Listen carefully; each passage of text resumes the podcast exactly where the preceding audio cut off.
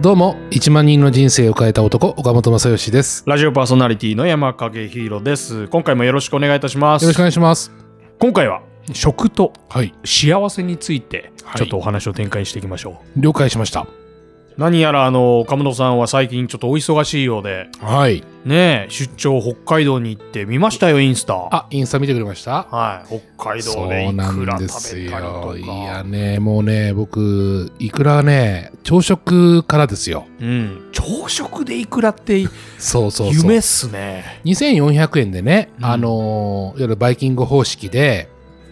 あのね北海道ね。そうまあ海鮮がダーッとこう並んでてうん、でまあ僕はやっぱいくら大好きだから 知らなかったです。僕いや、もうねいくら大好きだったんですね大好きなんですよ。もう、それで、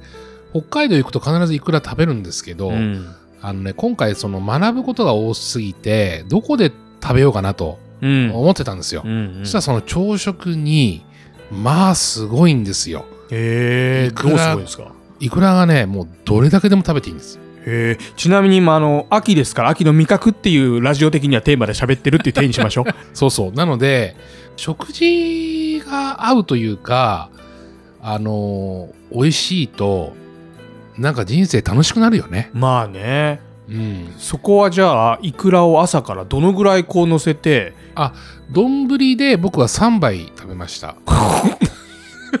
うっそいやいや、本当に。それいくら飽きしませんいや、食べれちゃうんだよね。北海道のいくらってまあそもそもまあ美味しいんでしょうけど、なんどんな違いがあるんですかあの、いや、違いはないんだけど、あの、それこそ、う味付けはもうシンプルに、まあちょっと、う醤油と、ね、お出汁か何かで、あーつけてうんね、つけてる感じで、ううんんうんでも本当に、あの、ご飯にかけて、まあでも新鮮っていうのが一番あるでしょうねまあ、それは大きいと思いますよ。何でもね、うんまあ、あのお話に出てましたけど旬なものを食べる地のそうものを食べるうんこれがあと運気を上げるそう。あと、お米がやっぱ美味しいよね。あー北海道うねん、お米が美味しい海鮮類が美味しい、うん、ねえそしたらもう丼飯です よ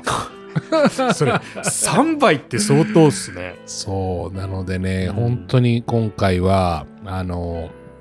他にもいろいろと連れてってもらったんですよあのすみれの本店行ってラーメンねラーメンねで本店はやはりやっぱり支店と比べて僕は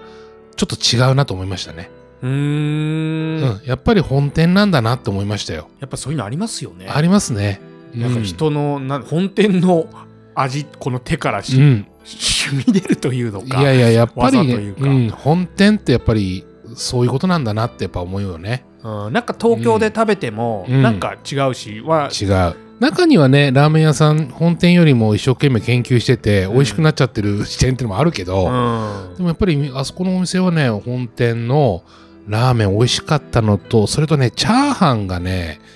やばく美味しかったですねいやいやいやいやいやいやいやいやいやいやうんこれ本当に僕ねラーメンじゃないんですかラーメンも美味しいんですけど、もうね相当お腹いっぱいだったんですよ、もうラーメンでうんなんですけど、チャーハンを食べちゃいましたね。こここはチャーハンが美味しいんだよと言われて。いやいやいやえ新しい見解ですねいやいや、本当でも本当に美味しいチャーハン食べたいんだったら、ここのチャーハン食べた方がいいよって言われて、うんいや、お腹いっぱいだけど食べれるかなって言って、ちゃんと、あの、一人前食べましたもんね。もうどう美味しいのかちょっとうん説明していただけあると、のね、本当にこう、卵と、うーそれと、あの、チャーシューのこう、細かく切ったもの。うんうん。で、えーそれにグリーンピース。うん適度なあこの油感というかね、うんうんうんあのパラパラなんだけどしっとりみたいなおーなんかパラパラがいいっていうのがね、うん定義としてあるけどパそラうパラしっとりパラしっとりなんですよ、で、まあ、その出汁の効いたうんうんその何とも言えない塩味のこのバランスだかはい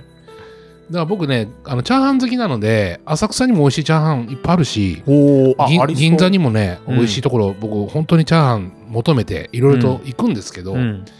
久々の大ヒットですよへえっていうかあそこコストコロうん今ナンってバいーうぐワらンい今のところそんな感じ、へうん、え、もっと他にね美味しいとこいっぱいあるでしょうから教えてほしいけど、うん、うんうんうんそうそうでも今のところは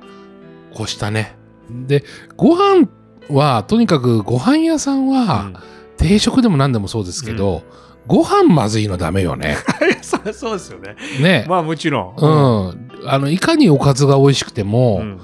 ご飯でがっくりしちゃうところってダメだあー根本だもんね、そこそがうエネルギーそうのそと。ううん、んだからおにぎりとかもそうなんですけど、やっぱこう潰れてると僕嫌なんですよ。あーもう本当にふわっとしてないとダメだし、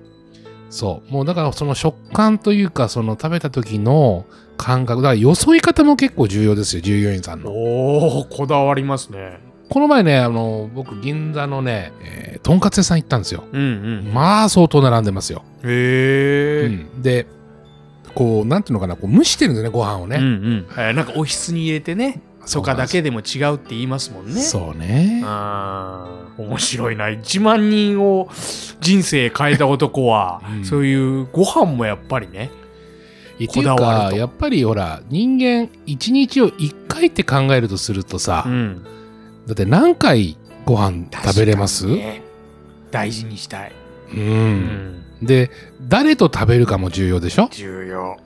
ねえうんで誰どこのオーナーさんのもとで食べるかもそうかもしれない、うんまあ、もちろんご自宅でね食べるのも同じだけど、うんうんうんやっぱりその